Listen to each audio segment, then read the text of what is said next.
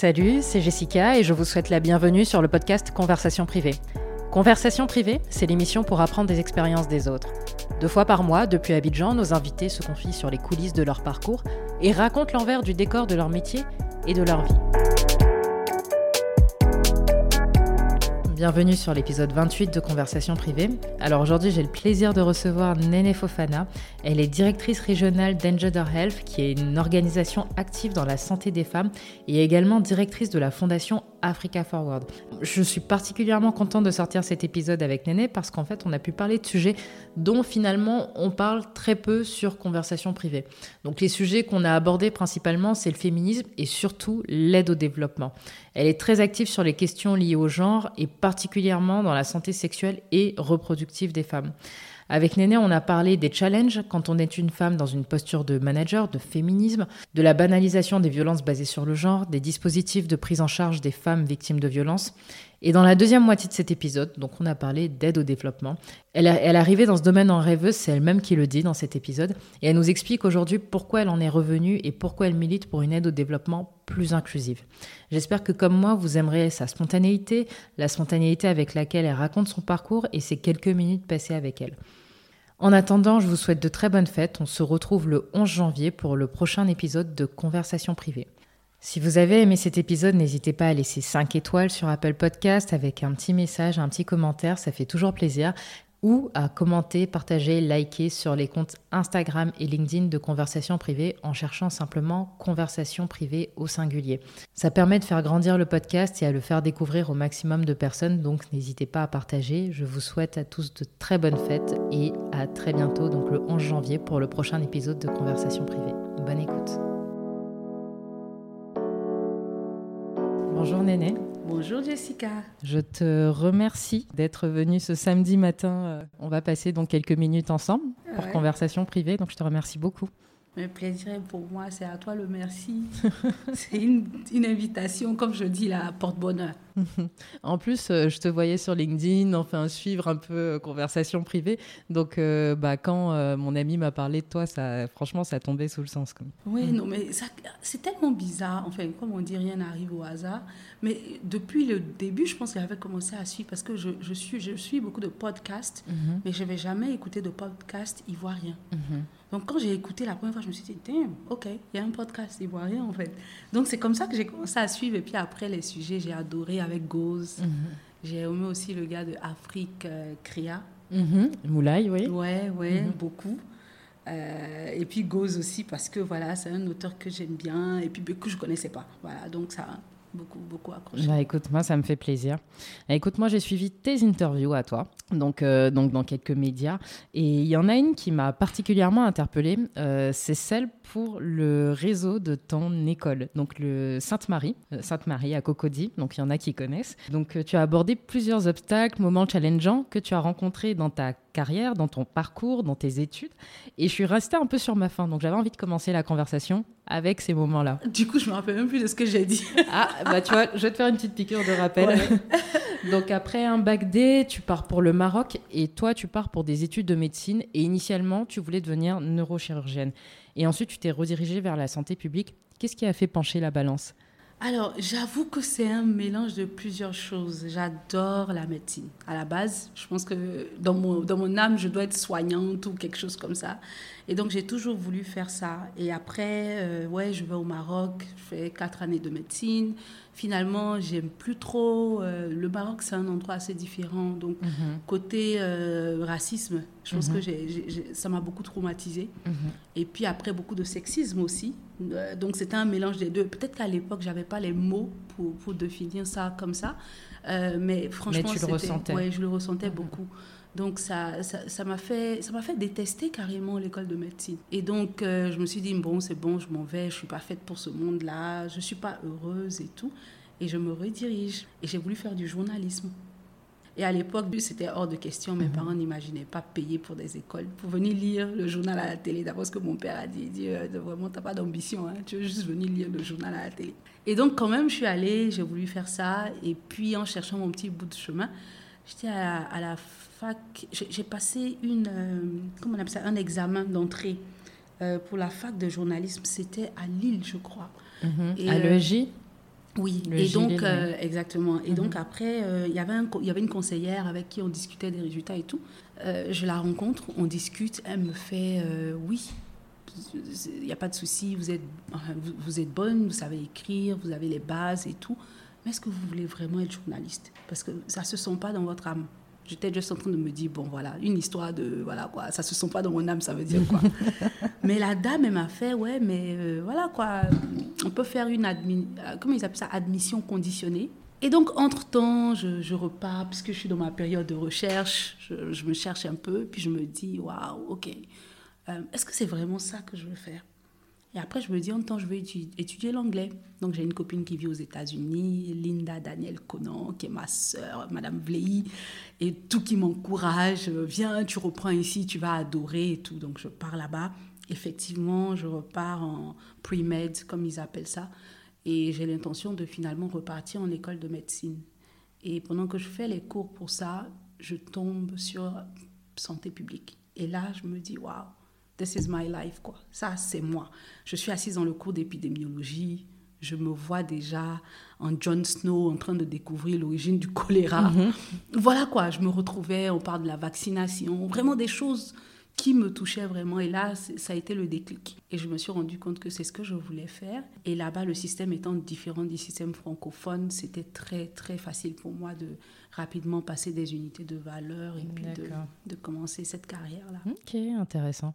Et d'ailleurs, tu dis que cette réorientation, ça n'a pas été simple. Ben, de toute façon, là, tu en parles avec ton papa qui te dit, mais tu veux être journaliste, tu vas aller lire le journal à la télé, qu'est-ce qui t'arrive? Il a fallu toi-même le courage, toi-même de reconnaître pourquoi c'était aussi difficile de tourner le dos à ce parcours qui pourtant, qui au fond de toi finalement ne te convenait plus? Je pense que c'était difficile parce que j'avais pas imaginé notre voie. Et pendant longtemps, c'était comme ça, en fait. Je, je pense que j'allais à l'école, euh, un peu comme tout le monde. Hein. Enfin, moi, j'allais beaucoup à l'école pour mes parents. Je n'étais mhm. pas, voilà quoi. J'étais pas la meilleure élève. Je n'appréciais pas trop l'école. Hein. Mais bon, on va pas dire ça à mes enfants. On va retenir que maman aimait beaucoup l'école. et donc, euh, ouais, euh, je pense que j'ai toujours aimé ça et je me suis vue dedans. Et après, les, les parents t'encouragent, la pression sociale est énorme. Et surtout quand tu commences, une fois que tu passes le cap du bac, quand tu vas en première année de médecine, les gens se disent que c'est gagné. On t'appelle docteur, bébé docteur, petit docteur, des choses comme ça. les gens se projettent en fait à ta place. Tout à fait, tout à fait. Moi, je faisais des stages infirmiers en première, deuxième année, mais pouf, voilà quoi. Ces gens, il suffisait d'avoir la blouse, tu passes, mais tout le monde te, te traite. Ouh, elle est tellement jeune et tout. Et donc, ça, je pense que tout ça fait que tu t'attaches à, cette vision de soi-même qui, est créée, mais qui est renforcée par le monde extérieur. Mhm. Et arrivé à un moment, quand on commence à sentir le disconnect, euh, c'est difficile justement de, de, recréer une image qui nous, qui nous ressemble vraiment. En tout cas, pour moi, ça a été difficile de, retrouver mon image à moi et de ne pas être guidée mhm. par l'extérieur. Ça m'a pris du temps. Et dans cette même interview, donc euh, pour le réseau de ton, de ton école, tu dis être une femme n'est pas facile à gérer dans le monde scientifique, mais surtout dans le monde managérial. Une fois que l'on commence à gérer des équipes, c'est à ce moment-là que les questions liées au genre se ressentent le plus. Tout à fait. Quel a été ton premier euh, choc par rapport à, ça? Alors le tout premier, hein, euh, que je revienne un peu en arrière, je pense que le tout premier que j'ai eu, ça a été euh, pendant que je faisais un stage. Actually, je faisais le stage en Côte d'Ivoire. Je mhm. faisais le stage en Côte d'Ivoire à l'époque. Et euh, donc j'étais enfin assez jeune quand même parce que mhm. voilà j'étais encore à l'école de santé publique, mais j'avais l'occasion de venir en tant que chef d'un programme naissant mhm. euh, qui était euh, un programme financé par l'USID, donc c'était les Américains, il fallait quelqu'un qui était bilingue et qui comprenait le contexte du VIH, de la prévention de, du VIH-Sida dans, dans, dans, le pays. Donc j'arrive toute jeune et je dois travailler avec des équipes, des gens qui ont voilà l'âge de mes parents ou encore de mes grands frères, de mes grandes sœurs, sur un programme pour les jeunes. Donc forcément, euh, au début, on se dit, bon, peut-être que tu viens d'arriver, tu connais pas vraiment les, réalités. Mais surtout, surtout, on se dit que vous êtes trop jeune.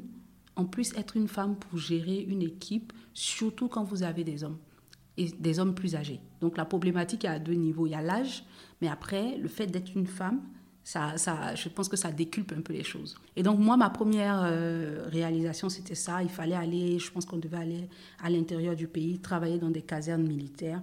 Et bon, ben, il fallait faire un planning. J'ai fait un planning voilà, avec les équipes. On a décidé d'un certain parcours. Et puis après, il y a des gens dans l'équipe qui ont décidé que non, euh, ce que je, qu'on avait proposé là, c'était pas, pas bon. Donc ils ont décidé de changer, sans même m'en parler. Hein. Genre, on arrive, on doit partir peut-être le lundi matin. On arrive lundi matin. Ah non, finalement, telle personne a dit qu'on devrait faire comme ça.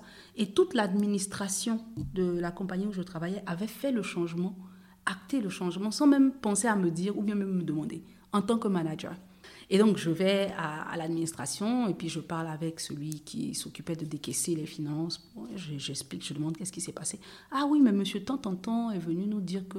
Et donc là, je lui dis oui, mais c'est moi le. Je suis le chef de projet, quoi. Et il me fait oui, mais bon, tu sais, comme tu es une femme, bon, il y a des trucs, euh, les femmes souvent vous ne comprenez pas, donc naturellement comme ça. Et c'est là que ah je me suis dit waouh, ok. Voilà quoi.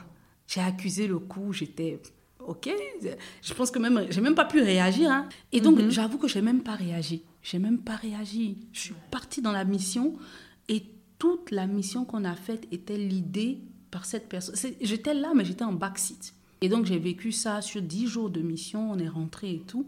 Mais j'avoue que ça m'avait plombé le moral. Ça m'a plombé le moral. Ça a été difficile pour moi.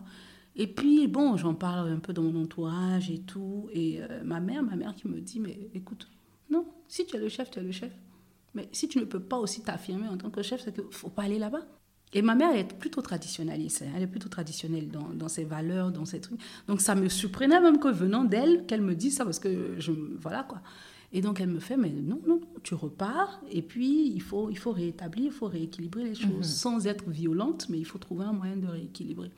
Donc je repars, et puis je confronte le membre de mon équipe qui me fait comprendre qu'effectivement, il s'est dit que euh, en tant que femme, j'avais pas la bonne compréhension des difficultés qu'on pouvait avoir si on passait par telle route au lieu de faire comme ça et tout. Donc il, a, il se disait que c'était normal en fait.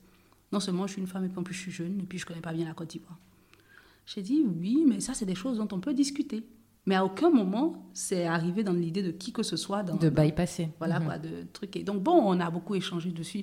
Ça n'a pas été facile. Je pense que la personne a, a dû quitter l'équipe après. On est resté, on a mené le projet à bien, on a eu de, beaux succès. Mais pour moi, ça a été mon, premier choc. Et après, on se dit que ah, c'est le plus grand, on va le surmonter. Puis après, tu vis les autres chocs et puis tu te dis, oh my God. Être une femme dans le monde managérial, c'est voilà, autre chose. Cette histoire-là, j'en ai entendu des similaires. Euh, des femmes qui sont, qui sont euh, comment dire, euh, contestées dans leur posture de manager. Et pourtant, on est quand même, enfin, on devrait toutes être féministes, assumer.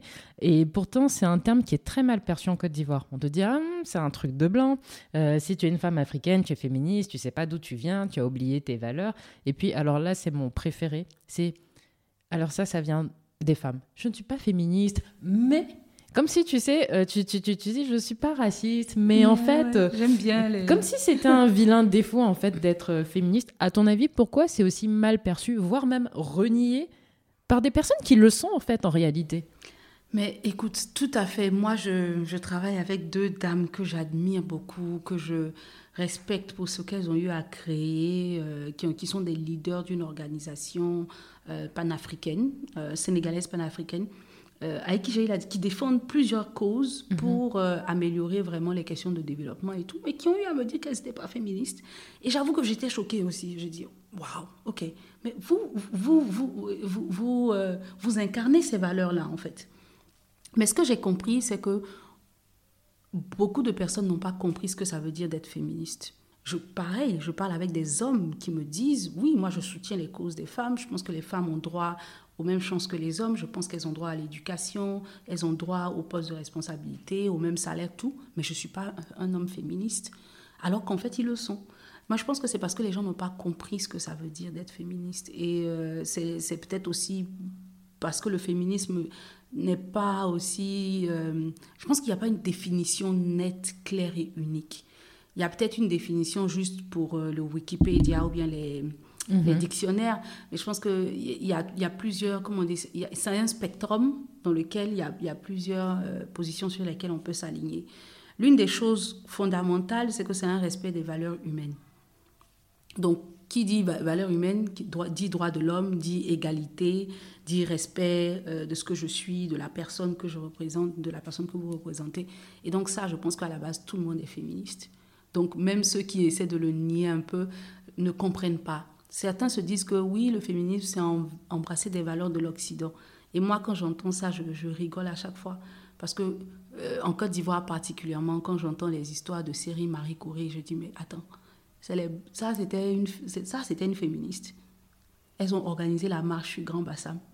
Elles ont libéré ce pays. Mais on dit non, ça, ça vient des Blancs. Bon, ok, je ne comprends mhm. pas. Habla beaucoup. Voilà, il y, a eu plusieurs femmes comme ça dans nos histoires. Euh, il y a des villages aujourd'hui. Enfin, ça continue, ça vient. Dans la, dans la euh, tradition mondaine, il y a des femmes qu'on chante qui ont été vraiment des grandes reines, qui ont, qui ont fait des choses euh, importantes. Donc, je ne sais pas pourquoi être féministe, ce serait euh, occidental. Je, pense que on peut être féministe et puis avoir des valeurs très traditionnelles et autres. Mais il faut reconnaître que ce qui fait mal à la femme ou ce qui euh, empêche l'épanouissement d'une femme va à l'encontre des valeurs féministes. Donc, vous ne pouvez pas être féministe et puis défendre l'excision, par exemple. Mm-hmm. Ah, c'est un exemple assez palpable. Ou bien vous ne pouvez pas être féministe et puis faire l'apologie du viol. Mhm. Voilà. Donc il y a des choses comme ça qu'il faut bien différencier. Mais au-delà de ça, je pense qu'il y a peut-être une question de compréhension. Euh, et puis euh, les gens qui ne comprennent pas qu'il y a différents types de spectrum. Je pense qu'en mhm. Europe, vous avez les femmes qui se déshabillent carrément, qui disent voilà, machin, euh, pour montrer que je suis féministe, j'ai la poitrine dehors. D'accord, pourquoi pas? Mais en Afrique, on n'est pas obligé de faire ça. on peut l'exprimer différemment. D'ailleurs, même la poitrine dehors, quand tu regardes de très anciennes photos, euh, la poitrine n'était pas euh, sexualisée. Sexualisée. Voilà, justement. Donc, finalement, on se demande qui est celui qui a assimilé un peu les codes et les normes occidentales, n'est-ce pas? Mais c'est intéressant que tu dises ça. Il y, a, il y a une jeune dame très active euh, dans le monde de défense des droits des femmes. elle est très active sur Twitter vraiment. Et elle, elle met tout le temps des photos qui parlent de ça. Hein. Elle dit, mais voilà, je regarde les, voilà les photos au marché de Grand Bassam ou bien au marché de tel truc en 1000, euh, je sais pas, 800 combien. Où sont les poitrines? Toutes les poitrines sont nues sur cette photo-là. Bon. Aujourd'hui, je vois des femmes à Abidjan qui donnent à téter à leurs enfants, qui cachent leurs seins. Ça, pour moi, moi j'ai vu ça aux États-Unis. La première fois que j'étais là-bas, quand j'ai vu ça, je me disais, mais pourquoi ils cachent son sein en fait? Je n'avais pas compris que là-bas, les, mm-hmm. les, seins, les poitrines des femmes étaient tellement sexualisées qu'elles n'avaient même pas le droit de montrer ça. Mais ici, quand je vois une femme en train de donner à téter et puis elle cache son sein, je me demande, mais bon, qu'est-ce qui n'a pas marché? Mais bon. Ouais, non, je vois, moi je vois exactement ce que tu veux dire. Bon, sinon, on est, euh, on est en train d'enregistrer cet épisode-là. On est en novembre, on est à quelques jours du 25 novembre, qui est le top départ, la date top départ des 16 jours d'activisme des violences basées sur le genre. Tu m'as envoyé un un peu de docu et il y a vraiment un chiffre. Alors, il y en a plein qui m'ont interpellé, mais alors il y en a un particulièrement qui m'a interpellé il y a 70%, je dis bien 70% de femmes qui sont victimes de violences basées sur le genre à Abidjan. Alors c'est une enquête qui date de 2019, je crois, qui est basée, euh, qui est tirée de l'enquête donc de l'ONG CPDFM. Juste pour donner une image, les gens se promènent dans la rue, ils peuvent se dire que 7 femmes sur 10 sont potentiellement victimes de violences basées sur le genre. Et c'est vrai que moi, ça m'est arrivé d'entendre parler enfin, des conversations entre femmes qui disent Mais en fait, il me bat parce qu'il m'aime. Enfin, vraiment banaliser, voire enfin, normaliser, banaliser euh, ben, ces violences-là. À ton avis, pourquoi on est dans un. Pourquoi c'est autant banalisé? Je parle pour la Côte d'Ivoire, je pense que ça concerne même beaucoup de pays voisins. Mais qu'est-ce qui, qu'est-ce qui se passe ici? Alors, ce serait difficile à dire. Je pense que, voilà, comme tu dis là, malheureusement, on ne donne pas souvent le micro aux sociologues, à nos collègues qui font beaucoup de recherches sur ces questions-là pour pouvoir mieux décortiquer en fait ce qui se passe dans notre société.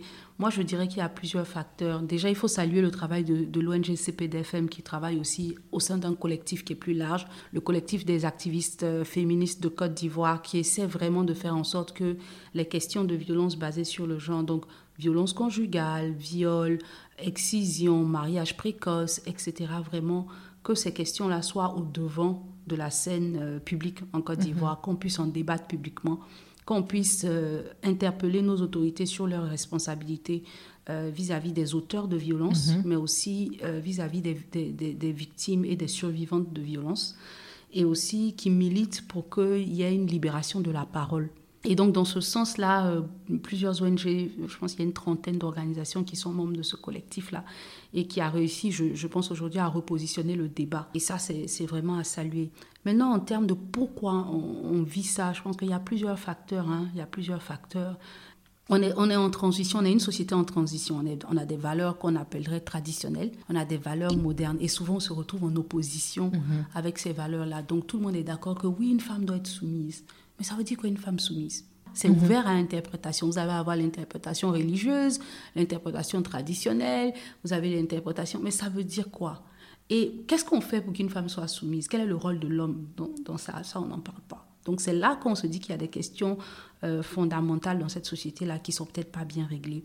Euh, 7 femmes sur 10 en Côte d'Ivoire, parce que je pense que l'étude a été menée sur deux grandes communes, Yopougon et je ne sais plus, c'est Cocody. Euh, mais mm, on, sait de façon anecdotale, et puis avec d'autres, on essaie de croiser d'autres sources de données, que le chiffre pourrait être potentiellement plus grand. Ces femmes qui sont victimes de violences, mais aussi des femmes qui normalisent la violence. Donc, oui, il y a des violences, mais aussi il y a le fait que c'est normalisé par les femmes elles-mêmes. Mhm. Donc vous allez avoir beaucoup de femmes qui disent que oui, comme vous avez dit là, on me bat et c'est normal. On me gifle parce qu'on m'aime. Quand je fais quelque chose qui n'est pas bien, mon mari doit me corriger, ou bien mon conjoint, ou bien mon copain doit me corriger. Mais parce que justement, on est dans une société où pendant longtemps, on n'a pas parlé du fait que ce n'est pas normal. On a normalisé ça. Les gens disent oui, mais traditionnellement, euh, c'était comme ça. Non, traditionnellement dans les sociétés, en tout cas je ne connais pas toutes les cultures traditionnelles de Côte d'Ivoire, mais pour le peu que je connais, il y a toujours eu cette, euh, cette protection des femmes. Ou même dans un village, on dit oui, le monsieur est en train de battre sa femme. Les gens courent pour venir. Pourquoi? Mhm. Qu'est-ce qui s'est passé? Souvent, ça va chez le chef de village parce qu'on sait que c'est pas normal de battre quelqu'un. C'est pas normal de battre sa femme. Donc déjà, ça veut dire que c'était pas accepté. Donc aujourd'hui, on ne peut pas s'asseoir pour dire que quelqu'un qui te gifle, c'est parce que c'est normal, il a le droit de te gifler. Donc il y a, je pense qu'on a un conflit de culture. Euh, après, je pense que les gens ne savent pas aussi euh, qu'il y a des interdictions et puis qu'il y a des lois. Il y a beaucoup de gens qui ne connaissent pas les lois sur les violences euh, conjugales, qui ne savent même pas que c'est passible de prison. on discute beaucoup du fait qu'une femme peut porter plainte. Il y a des gens, même parmi les autorités, donc il y a des commissaires, il y a des policiers aujourd'hui, quand une femme vient dire Ah, mon mari m'attend, tonton, il dit Ah, il faut aller régler ça à la maison là-bas, aller régler à l'amiable. Alors que on sait que c'est passible euh, de poursuite. Donc, ça doit être enregistré et tout, mais ce n'est pas le cas. Donc, je pense que le problème est à plusieurs niveaux. Il y a un problème général de compréhension, de connaissance. Il y a aussi eu une normalisation à travers la musique, à mhm. travers les scènes de théâtre. Moi, je me rappelle encore, comme si c'était hier, tous les sketchs qui passaient à la RTI, il y avait toujours un gars qui frappait sa femme. Et puis les gens couraient pour venir, ah, il est en train de frapper sa femme et tout. Mais c'est normal, il y a toujours une scène de violence. Mhm. Mais s'il y a une scène de violence, c'est parce que c'est ce qu'on vit à la mhm. maison. Le, théâtre, le cinéma ne sont que le reflet de notre société. Donc personne ne se demande pourquoi il y a toutes ces scènes-là. Pourquoi est-ce que dans les chansons, il y a des chansons qui incitent pratiquement au viol? Mais parce que c'est dit que dans nos sociétés, c'est ce qu'on fait. Parce que les artistes ne sont qu'en train de nous dire ce qu'on fait. Ils n'imaginent pas des choses. Aujourd'hui, je vois des gens qui disent oui, euh, la musique de tel groupe euh, de rap ou bien de telle personne. Et je me dis, oui, ils font, euh, c'est pas normal, mais en même temps, ils le disent parce que c'est ce qui est. Donc il y a un disconnect à ce niveau-là et je pense qu'il y a un problème d'éducation, de sensibilisation, il y a un problème de répression. Donc il faut pouvoir réprimer pour que les gens sachent que c'est pas normal. Et puis après, euh, il y a vraiment un problème avec les femmes elles-mêmes. Il y a des femmes qui cautionnent la violence de leurs frères de envers leurs femmes ou bien de leurs fils envers leurs femmes. Il y, a des, il, y a des, il y a des familles ici où le frère a le droit de tabasser sa sœur et les parents ne disent rien. Mais si ton frère te tabasse, c'est normal qu'après ton mari te tabasse aussi. Parce que déjà dans ta tête, c'est normal. Ou bien tu, tu as l'habitude de voir ton père en train de battre ta mère. Mais bon, si un homme te frappe, tu vas même pas avoir l'impression que c'est quelque chose d'extraordinaire. Donc je pense qu'il y, y, a vraiment un problème euh, en général. La société ivoirienne n'est pas la seule. Euh, moi, je travaille sur plusieurs pays d'Afrique de l'Ouest et centrale, c'est général. En Europe, pareil. Il y a vraiment un problème. Et aujourd'hui, les langues se délient, les femmes mm. parlent, et on sait que les codes vont évoluer. Parce qu'en même temps, il y a beaucoup d'hommes et de femmes qui sont contre ce genre de pratique. Et je dis bien beaucoup d'hommes parce qu'il y en a plein. Il y en a plein qui n'agissent pas comme ça, qui ne soutiennent pas ça et qui défendent vraiment la cause des femmes. Et puis on en parle peu. Et puis on a parlé aussi d'un autre sujet, c'est le fait, euh, c'est les dispositifs même de prise en charge des violences basées sur le genre. Euh, toi, tu avais quelques idées d'axes d'amélioration. Est-ce que tu pourrais les partager au micro avec, avec nous? Oui, tout à fait. Je pense qu'en tant que membre du collectif de, des activistes de Côte d'Ivoire contre les violences basées sur le genre, on, a, on travaille avec plusieurs structures étatiques, mhm. le ministère de la Femme, le ministère de la Santé. Je pense qu'on a fait plusieurs doléances, mais l'une des choses qui, qui, sont, qui est claire dès le départ, il faut que les lois évoluent, mais que les lois évoluent avec la prise en compte des, doléances de la société civile, des, personnes qui sont censées représenter ces femmes-là.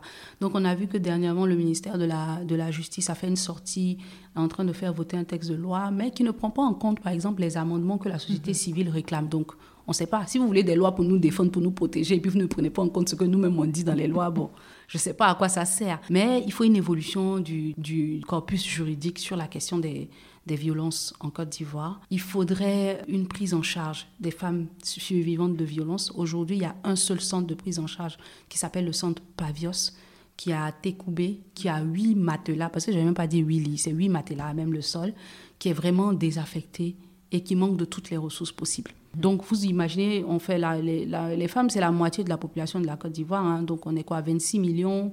On suppose qu'il y a 13 millions de femmes. Donc, pour nous toutes, là, si on a un problème, voilà, c'est ce centre-là. Vous imaginez Donc ça ne suffit pas. Il faut que l'État fasse plus dans ce sens-là. Et puis peut-être que le secteur privé pourrait accompagner cet effort de mhm. prise en charge. Après, il y a la question des viols et des certificats médicaux et de la procédure judiciaire autour du viol en Côte d'Ivoire, qui est pénible. Quand il y a eu l'affaire de l'apologie euh, sur le viol avec euh, Yves Dembella, alors il y a eu toute une histoire au lieu du certificat. Le certificat, est-ce que une personne victime d'un viol en a besoin ou pas en pratique alors, je pense que c'est là, quand, on dit qu'il faut vraiment clarifier le corpus juridique, il faut que les lois soient faciles à comprendre, faciles à appliquer. C'est de ça qu'on parle. Parce qu'effectivement, le certificat médical en Côte d'Ivoire, je pense qu'il y a une dernière, euh, on a un arrêté du temps du ministre Ahmed Bakayoko. Je ne me rappelle plus de la date exacte, mais je l'ai ici, là, je peux te donner. Euh, qui dit que le certificat médical n'est pas obligatoire pour porter plainte en cas de viol. Ce document existe, mais dans la réalité, il n'est pas vulgarisé. Mhm. Ça, c'est un. Deuxièmement, quand on dit que ce n'est pas nécessaire pour porter plainte, ça veut dire que tu peux aller à la police pour dire, voilà, voilà, voilà, déjà, si les policiers sont au courant, même que toi-même tu es au courant. Mais dans la procédure judiciaire qui aura lieu si vous décidez, de, en tant que victime de viol, de continuer cette procédure judiciaire-là. Le certificat médical peut être demandé.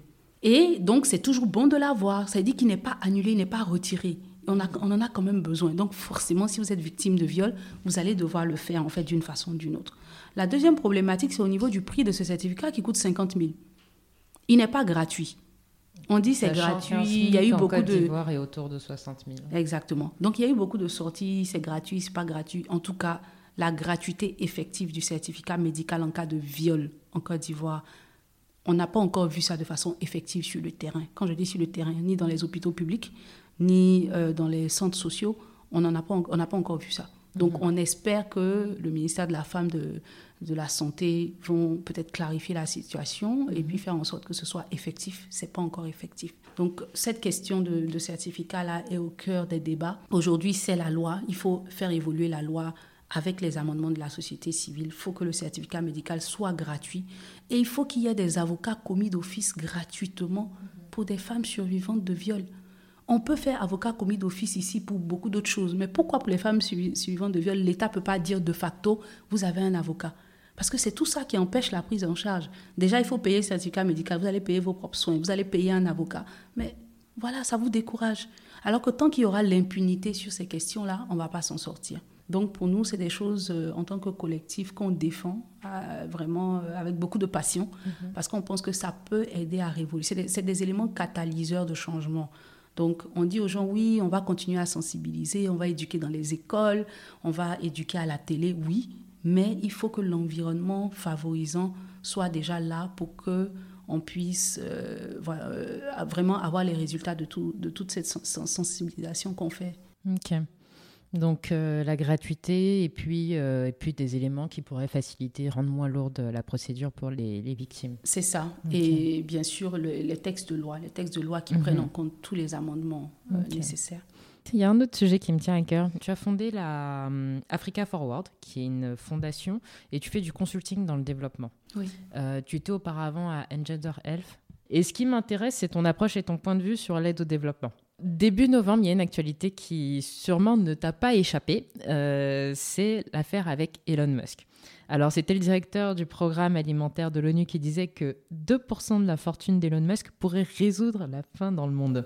Alors, Elon Musk, lui, il a répondu par un tweet évidemment ironique où euh, il demande au directeur, au programme alimentaire mondial de décrire exactement comment 6 milliards de dollars pourraient résoudre la faim dans le monde. S'ils y arrivent, lui-même, il va vendre ses actions tout de suite. Et leur donner les il va, il va leur donner. Et cette polémique, ce qui est intéressant, euh, c'est qu'elle pointe du doigt le système d'aide mondiale. Euh, il y a des milliards qui sont attribués euh, aux États, à des organisations, et pourtant, beaucoup ont le sentiment que ça ne fonctionne pas. En tout cas, ce système, ce système, il est décrié. Euh, enfin, moi, j'entends de plus en plus, ou je lis des articles d'aide au développement, ça n'aide pas. il faut laisser les bénéficiaires décider eux-mêmes. Je voulais savoir un peu ce que tu en pensais. Euh, j'avoue que je fais partie du mouvement qui s'appelle Decolonizing Global Health. Mhm. Et en, français, c'est quoi? Décoloniser, Décoloniser l'aide euh, euh, la, la... santé publique en elle-même.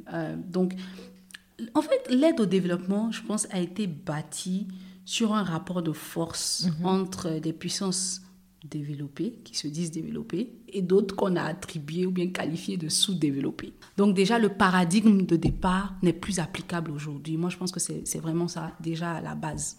Donc, il y a, ce paradigme de départ-là qu'aujourd'hui, tout le monde remet en question. Parce que sous-développement, ça veut dire quoi aujourd'hui? Donc, je vois qu'on a évolué dans le langage de la Banque mondiale. On ne parle plus de pays sous-développés, on parle de low income, donc euh, middle income, high income countries. Donc, on parle plutôt dans ces termes-là. Euh, pour essayer de sortir de développement sous développement. Bref. Donc il y a déjà ce paradigme. Après, euh, l'aide n'aide pas. Je pense qu'il y a eu beaucoup d'études dessus pour parler de la façon dont l'aide est structurée, la façon dont elle est, comment on dit, dispersed, la façon dont elle est allouée, la façon dont elle est dépensée, et après euh, les résultats qu'on a sur le pays de façon mhm. palpable. Ça ne veut pas dire que tout ce qui a été fait en matière de développement jusqu'à nos jours est nul. Mais ça veut juste dire que si on veut vraiment, comme on dit, résoudre les problèmes de développement à une vitesse plus rapide, on ne peut pas utiliser le modèle qu'on on utilisait déjà et puis espérer que ça se fasse comme ça. Donc le modèle ancien, c'est qu'il y a des pays qui sont là-bas, qui décident qu'on va donner comme ça, comme ça, et puis voilà les conditions, et puis voilà tout ce qu'il faut faire. Aujourd'hui, les pays récipiendaires disent quoi? Ils disent, on a une expertise locale. On connaît nos réalités, on connaît, on a étudié, oui, euh, euh, on est comme vous aujourd'hui, on a fait des, PhD, des MPhD, whatever. On, a vraiment cette expertise locale-là dans nos pays. Ça, c'est la première chose. Donc, les décisions sur euh, comment est-ce qu'on fait le développement, mais comment est-ce qu'on change le paradigme du développement doivent être consensuelles, ça doit être mutuel. Il y a cette discussion à avoir. Après, on dit à la table, il faut qu'il y ait une représentativité. Représentativité euh, de, de, ces voix-là, justement, dans tous ces pays-là, pour que il y a des décisions qui reflètent les valeurs des pays. Et après, il y a vraiment comment le système de, de, transition, donc comment l'argent est donné, à qui c'est donné, à des organisations internationales qui après vont venir, parce qu'on ne veut pas donner directement au gouvernement. Avec le gouvernement, il y a déjà des accords bilatéraux, mhm. etc. Donc ça, c'est de, voilà, pour, la, pour, les communautés, on donne à des organisations et autres. La réalité, c'est que plus, c'est comme toute transaction financière, plus vous avez d'intermédiaires, plus chaque intermédiaire prend sur l'argent. C'est un peu normal. Mais donc, comment on fait pour réduire ces intermédiaires-là? Et c'est la, la, discussion aujourd'hui dans le milieu du développement, il faut réduire les intermédiaires. Il y a une autre discussion aussi, moi, à laquelle je suis très attachée, c'est de faire en sorte qu'il y ait aussi une contribution locale plus forte, donc une contribution domestique. Les Ivoiriens, les, les Ivoiriens, les Africains sont des philanthropes. On n'a pas d'argent, c'est vrai, on est pays pauvre, et tout. Mais on entre nous ici, là, on donne, on aide le gardien, on aide la, la, nounou, on aide le cousin, la cousine, machin. Voilà, les gens donnent quand même. Ils n'ont pas mhm. grand-chose, mais ils donnent. Et donc, comment est-ce qu'on arrive aussi localement à avoir un pool de ressources nous-mêmes qu'on puisse utiliser à, dans, dans, dans, dans, ces questions de développement-là? Mais je suis d'accord avec toi que le système tel qu'il est en ce moment ne fonctionne pas pour obtenir les résultats qu'on veut. Moi, c'est l'une des raisons pour lesquelles j'ai arrêté directement de bosser dedans parce que j'étais de plus en plus, comment on dit, uncomfortable. J'étais plus à l'aise en fait de défendre certains budgets, certaines choses que je voyais peut-être pas avant. Je suis revenue dans le développement vraiment rêveuse, hein. comme quand tu viens à l'école de médecine la première année, tu te dis que aucun patient ne va mourir dans ta main, tout le monde, tu vas sauver tout le monde. Et après, tu te rends compte qu'en fait, c'est pas comme ça que ça marche. Mais c'est la même chose. Je suis arrivée là en me disant, mon Dieu, moi, je travaille dans la santé maternelle. Aucune femme ne va mourir en donnant la vie. Voilà, des choses comme ça. Je vais, voilà, je vais contribuer à améliorer les programmes, la sensibilisation. Et après, on se rend compte que oui, peut-être qu'on contribue un peu. On pourrait faire plus si le système fonctionnait différemment. Et différemment, c'est de changer la façon dont l'aide est acheminée dans les pays. Déjà, de changer le terme, c'est pas vraiment une aide même à la base. On n'a qu'à arrêter ça. Il y a des transferts d'argent, de, il y a des transferts de ressources. Aujourd'hui, moi j'entendais euh, des gens à l'Union africaine avec qui j'étais dans un débat qui disaient une fois que si on laissait certains pays africains fixer le prix des matières premières, on n'aurait même pas besoin d'aide au développement. Donc tu vois, ça c'est tout un autre débat. Voilà. Bon, on ne va pas fixer nos prix nous-mêmes. En tout cas, ce n'est pas maintenant apparemment. Donc, si vous continuez de fixer les prix là-bas, au moins, l'argent que vous dites vous nous donnez pour faire aide là, arrêtez de donner aux organisations internationales qui ne collaborent pas de façon transparente et équitable avec les organisations locales. Euh, parce qu'il y en a qui collaborent, qui le font de façon, qui, essaient d'avoir cette redistribution de pouvoir. Mhm. Mais il y a d'autres organisations aujourd'hui qui sont dans un top-down pas possible. Mhm. Nous, on reçoit un million de dollars. Déjà, il y a 500 000 dollars ou bien 400 000 dollars qui restent là-bas parce qu'il faut payer les salaires, il faut payer machin. Et après, dans ce qui reste, vous allez payer vos frais administratifs ici. Et c'est le reste qui va servir au programme. Donc après, on ne peut pas venir dire qu'on a vraiment donné un million de dollars. Donc il faut qu'on revoie mhm. en fait ce, truc-là. Cette euh, redistribution. Et, cette responsabilité, c'est pas que sur les donateurs, c'est mhm. pas que sur euh, l'autre côté, c'est de notre côté aussi, de notre mhm. fait, de mettre en avant notre talent, de mettre en avant nos ressources, de mettre en avant le fait qu'on peut, qu'on n'accepte pas certaines conditions et qu'on dise non quand l'aide au développement doit venir, ou bien enfin ce qu'on appelle aide. Mais en tout cas, quand euh, la Côte d'Ivoire accepte un financement quelconque, que les organisations ivoiriennes, sénégalaises ou je ne sais quoi soient en avant, soient mises en avant. D'ailleurs, ce que tu es en train de pointer, ça me fait penser à. Alors, tu dois peut-être connaître, enfin, de nom. Elle s'appelle Nadia Sherif, elle est avocate et elle accompagne des organisations de la société civile. Elle a fait un TEDx euh, que je trouve super intéressant, où justement, elle explique la redistribution. Aujourd'hui, l'aide au développement, elle est donnée donc aux États receveurs, 85%. 14% aux organisations issues euh, des pays donateurs et puis 0,8% aux organisations de la société civile, civile africaine ou locale. Ouais. C'est un paradigme qui est assez bizarre parce que en fait le système est fait de telle sorte que toutes ces ce qu'on appelle INGO, mhm. toutes ces institutions là reçoivent cet argent parce qu'on se dit ah non il n'y a pas de capacité locale. Mais quand on dit il n'y a pas de capacité locale là, ça veut dire quoi? Il y a des financiers, il y a des voilà, il y a des agents de santé publique, il y a des médecins, etc. En fait, il faut aussi que les donateurs arrêtent de se dire que tout doit se faire selon eux, leur langage et puis selon leur façon de penser. Mm-hmm. Eux, ils pensent un programme selon certains termes.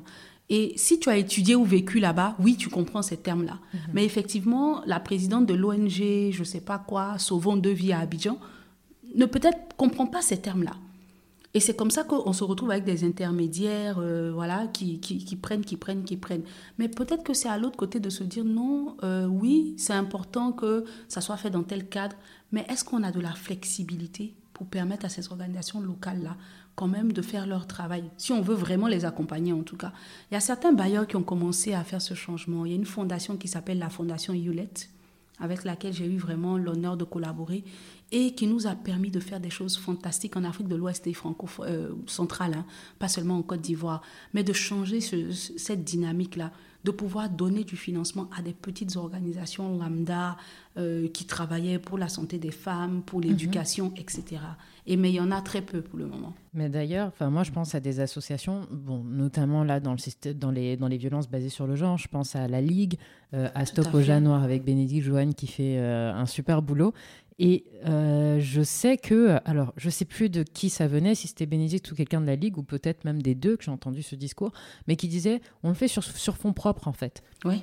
Euh, comment est-ce que des associations, des organisations euh, de la société civile locale peuvent prétendre en fait bénéficier de ces fonds pour déjà aller plus loin dans leurs actions et puis pouvoir vivre de leur activisme. Parce que quand tu, quand tu, tu as quelque chose à côté, tu peux pas forcément être à 100% dans ton... Bah dans, dans, ce, dans ce, travail. Mhm. Non, mais écoute, c'est l'une des grandes problématiques. Moi, je pense que c'est une question à laquelle je réfléchis depuis, depuis peut-être cinq ans. Et c'est comme ça que moi, j'ai créé la fondation Africa Forward. Parce que je me dis, arrivé à un moment, il faut qu'on puisse justement créer un environnement qui permet aux Bénédicte, à Mégane, euh, à toutes ces personnes-là qui travaillent pour nos causes à nous, euh, de pouvoir être financées, de ne pas avoir le stress de se dire non, comment je paye mon loyer ce mois-ci? Ou bien j'ai tellement payé les certificats médicaux des femmes victimes de viol que je n'ai même plus l'argent du transport pour aller travailler parce que c'est les réalités qu'elles vivent en fait. Elles se donnent corps et âme, CPD, FEM, vraiment toutes ces organisations-là.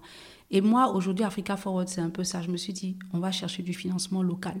On va travailler avec des personnes qu'on a localement pour trouver de l'argent, pour leur permettre de faire ce qu'elles savent faire. Nous, on ne va pas le faire nous-mêmes parce qu'on n'a pas prétention à faire ça, mais c'est de les aider à trouver ce financement-là, mais aussi les aider à s'enregistrer, à mhm. rentrer un peu dans les voies, euh, comment on va dire, procéduriales, légales, administratives. Euh, je sais que les ministères de tutelle de beaucoup de, ces questions sociales disent Ah oui, mais les organisations de la société civile ne sont pas enregistrées. Parce qu'il y a tout un processus aussi qu'il faut connaître. Donc nous, de notre côté, ce qu'on fait, c'est qu'on leur dit Voilà le processus, voilà comment il faut faire. Essayez déjà d'être en règle vis à -vis de l'administration du pays dans lequel vous êtes. C'est important. On a beau dire c'est important, ça vous permet d'être reconnu, ça vous permet d'être encadré et ça permet même à l'État de vous accompagner. C'est vrai que nos États n'ont pas de grands moyens. Après, la deuxième phase, c'est de pouvoir s'ouvrir justement à recevoir ces financements, que ce soit domestiques ou internationaux, et de pouvoir écrire des programmes et pouvoir les développer. Et comme tu, le dis très bien, c'est un métier. Hein. c'est carrément un métier et elle, est le fond en tant que bénévole, ce qui est super. Mais arriver à un moment pour qu'une organisation puisse continuer, il faut qu'il y ait des gens qui puisse la porter full-time. Et tu ne peux pas le faire en travaillant chez X, Y et en essayant de le faire la nuit. On est vite épuisé, nos ressources financières y passent et ça joue même sur la vie de famille. Hein. Parce que si vous êtes en famille, vous avez un conjoint, vous avez des enfants, que vous prenez tout l'argent pour aller défendre mhm. les causes, des, femmes battues ou des enfants violés, bon, le, conjoint ou les, enfants, ils sont compréhensifs, mais au bout d'un moment, ils en souffrent aussi. Mhm. Donc, il faut pouvoir faire en sorte que nos activistes, nos forces vives ne soient pas poussées quand, quand même à la rue ou bien au désespoir. Et, c'est pour ça que Africa Forward Foundation existe. Et pour moi, c'est n'est pas de le faire toute seule, c'est de le faire avec beaucoup d'autres personnes. Mais comme tu dis là, c'est vraiment un combat pour éviter ou bien pour arrêter ce paradigme-là. Il faut que ça s'arrête. Ça ne peut pas continuer comme ça. On ne peut pas s'asseoir là-bas. Oui, on a donné 30 euh, milliards, euh, les gros montants là qu'on aime bien citer dans les réunions euh, d'aide au développement. Et voilà, non, déjà même, faut arrêter d'appeler ça de l'aide, c'est pas de l'aide. Ensuite, si c'est un investissement que vous faites avec des partenaires, appelez ces partenaires, donnez-leur la chance d'être à la table. Donnez-leur la chance de, vous dire quelles sont leurs difficultés. Euh, donnez-leur la chance de, comprendre en fait comment est-ce que eux ils veulent travailler. Et maintenant, votre argent ne vient que financer ce travail-là. Ne guidez pas tout de A à Z mhm. en étant assis dans vos bureaux à Londres, à Washington, euh, à Paris ou à Genève. Mhm. et, pour le moment, c'est ce qui se passe malheureusement. On a parlé un peu de ça, mais euh, il y a d'autres pays qui se mettent dans la danse. C'est un outil de soft power et la Chine de plus en plus devient un acteur dans ce domaine-là. Comment est-ce que ça se passe? Moi, je le vois un peu de loin, mais euh, enfin, je vois quelques bribes, quelques articles, mais comment est-ce que ça se passe? Pourquoi de plus en plus euh, des États ou des organisations vont se tourner vers la Chine? Alors, euh, il y, a plusieurs choses. La Chine, en tant que partenaire au développement des pays, c'est surtout un partenaire économique. Euh, dans le développement social de plus en plus, mais ils, ont, ils sont d'abord allés avec l'économie et puis les finances, parce qu'ils donnent des conditions qui sont différentes des conditions européennes, des conditions euh, américaines et autres. Et là, je ne peux pas vraiment commenter sur cette partie-là, parce que ce n'est pas mon expertise. Mais moi, ce que je comprends de ça, c'est que les conditions sont différentes et euh, qu'il y aurait peut-être moins de conditions, moins de pression sur certaines questions telles que les droits de l'homme, etc. Mais en même temps, moi, je tiens à préciser que normalement, pour les États africains, il ne devrait avoir que des raisons d'État. On ne peut pas dire non, telle personne prend le dessus, il nous fait ci, il nous fait ça. Ben, regardez ce que les autres nous ont fait pendant combien d'années? Pendant combien de centaines d'années? Donc euh, voilà, euh, il y a eu plusieurs pilleurs, d'accord, un pilleur de plus, euh, voilà, mais plutôt qu'est-ce que cette personne apporte comme solution? Et moi, je pense qu'avec la Chine, ce qu'on est en train de voir de plus en plus, c'est que euh, avec leur soft power, ils viennent donner des investissements concrets. Vous voulez un stade, vous voulez un hôpital, on vient, on vous le construit, on vous accompagne dans la construction, etc. Ils sont plus rapides. Donc, il n'y a pas de proposition de combien, combien de pages, avec combien de négociations à faire, combien de voyages. C'est vraiment beaucoup plus light. Ils sont beaucoup plus concrets. C'est ce que moi j'ai vu en tout cas dans mon expérience. Ils sont plus concrets. Et surtout, ce qu'ils ont compris, et peut-être parce qu'ils ont vécu certaines euh, affres de la colonisation à certains moments, ils ont compris qu'il faut respecter les peuples. Les Chinois ne viennent pas vous imposer leur euh, culture, ou bien ils ne viennent pas vous dire on aimerait qu'il y ait telle, telle, telle, telle condition. Quand ils viennent à la table, ils disent qu'est-ce enfin vous vous dites voilà ce qu'on veut et vous dites eux ils vous disent voilà ce que nous on peut faire. Ça change tout. Quand tu, commences le débat par voilà ce que je veux, voilà ce que je peux faire, tout de suite l'atmosphère est différente. Et donc c'est des négociations qui se font vraiment sur une base où il y a quelque part un respect à la base, et puis après, euh, qui peuvent évoluer vers des discussions concrètes.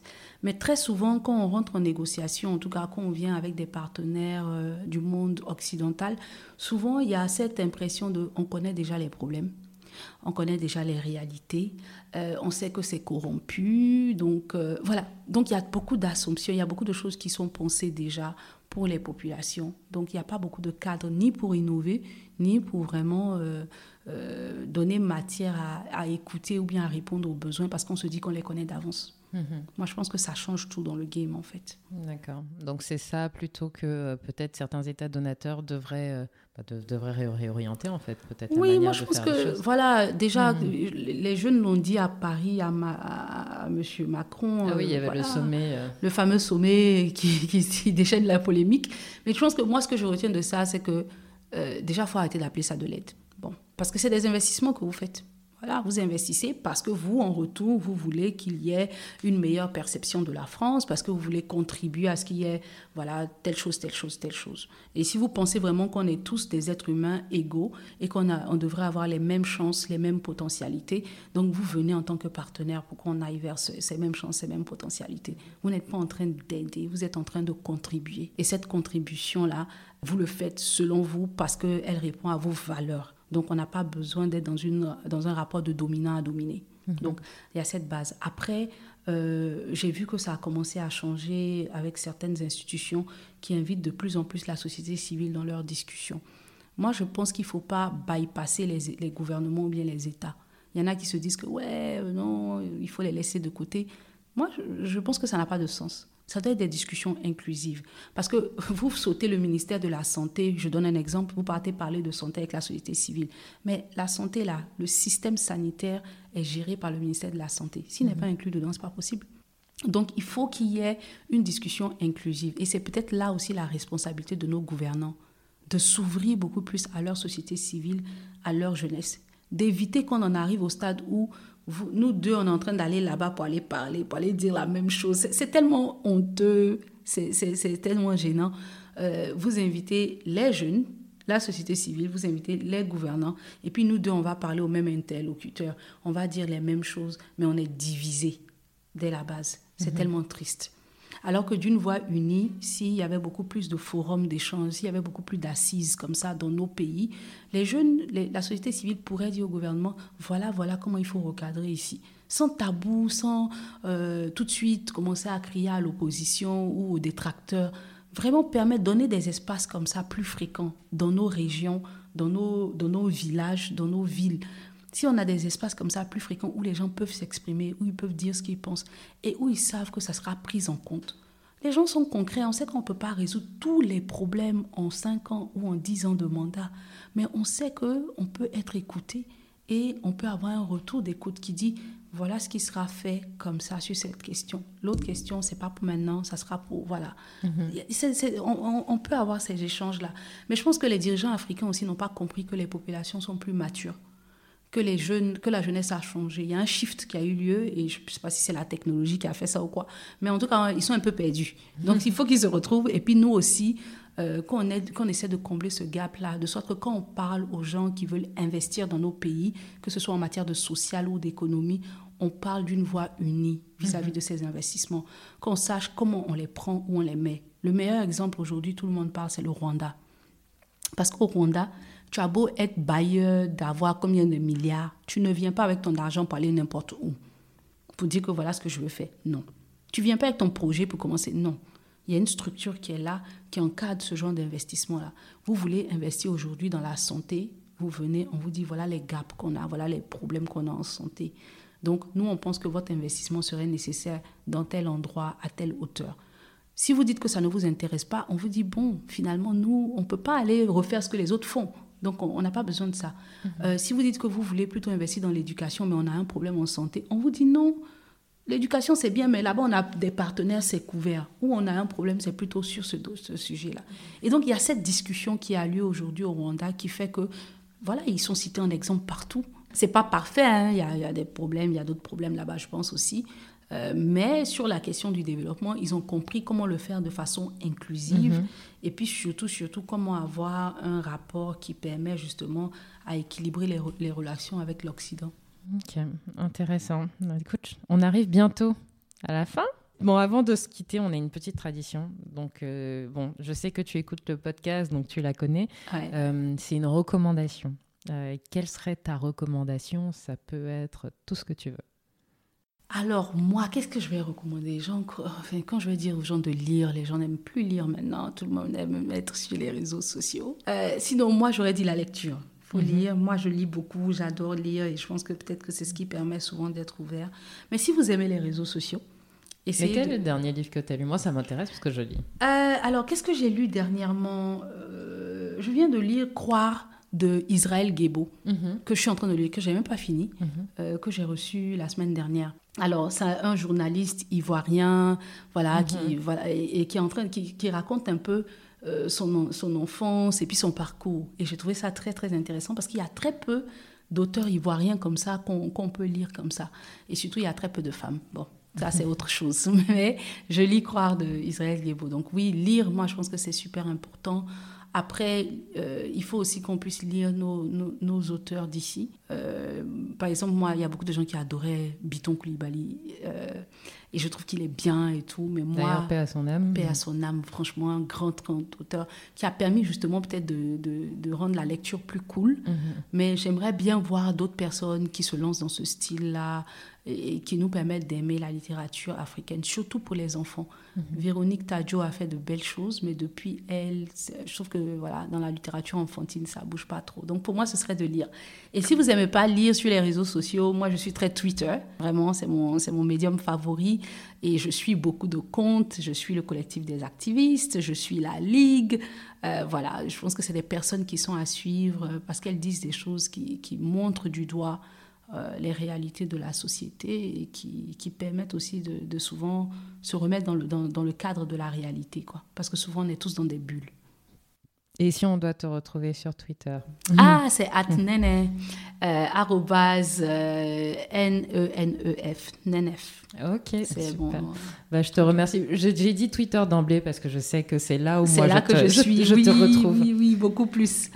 Mais merci à toi. C'est toi que je remercie. Euh, bah, écoute, pour ces quelques minutes qu'on a passées ensemble, pour tout ce que, pour tout ce que as dit, euh, je suis ravie parce que ce sont des thématiques euh, qui sont pas encore, qui n'étaient pas encore abordées dans le podcast. Donc, je suis contente de le faire pour la première fois avec toi. Mais merci et puis j'espère que tu auras l'occasion d'inviter beaucoup plus de personnes un peu dans ce domaine, dans ces domaines-là, parce que je pense que ça, ça, ça- il y a matière à décortiquer. En fait, il y a beaucoup de choses à dire. Je vais, je vais bosser pour. Avec plaisir. Merci beaucoup, Jessica. Merci à toi.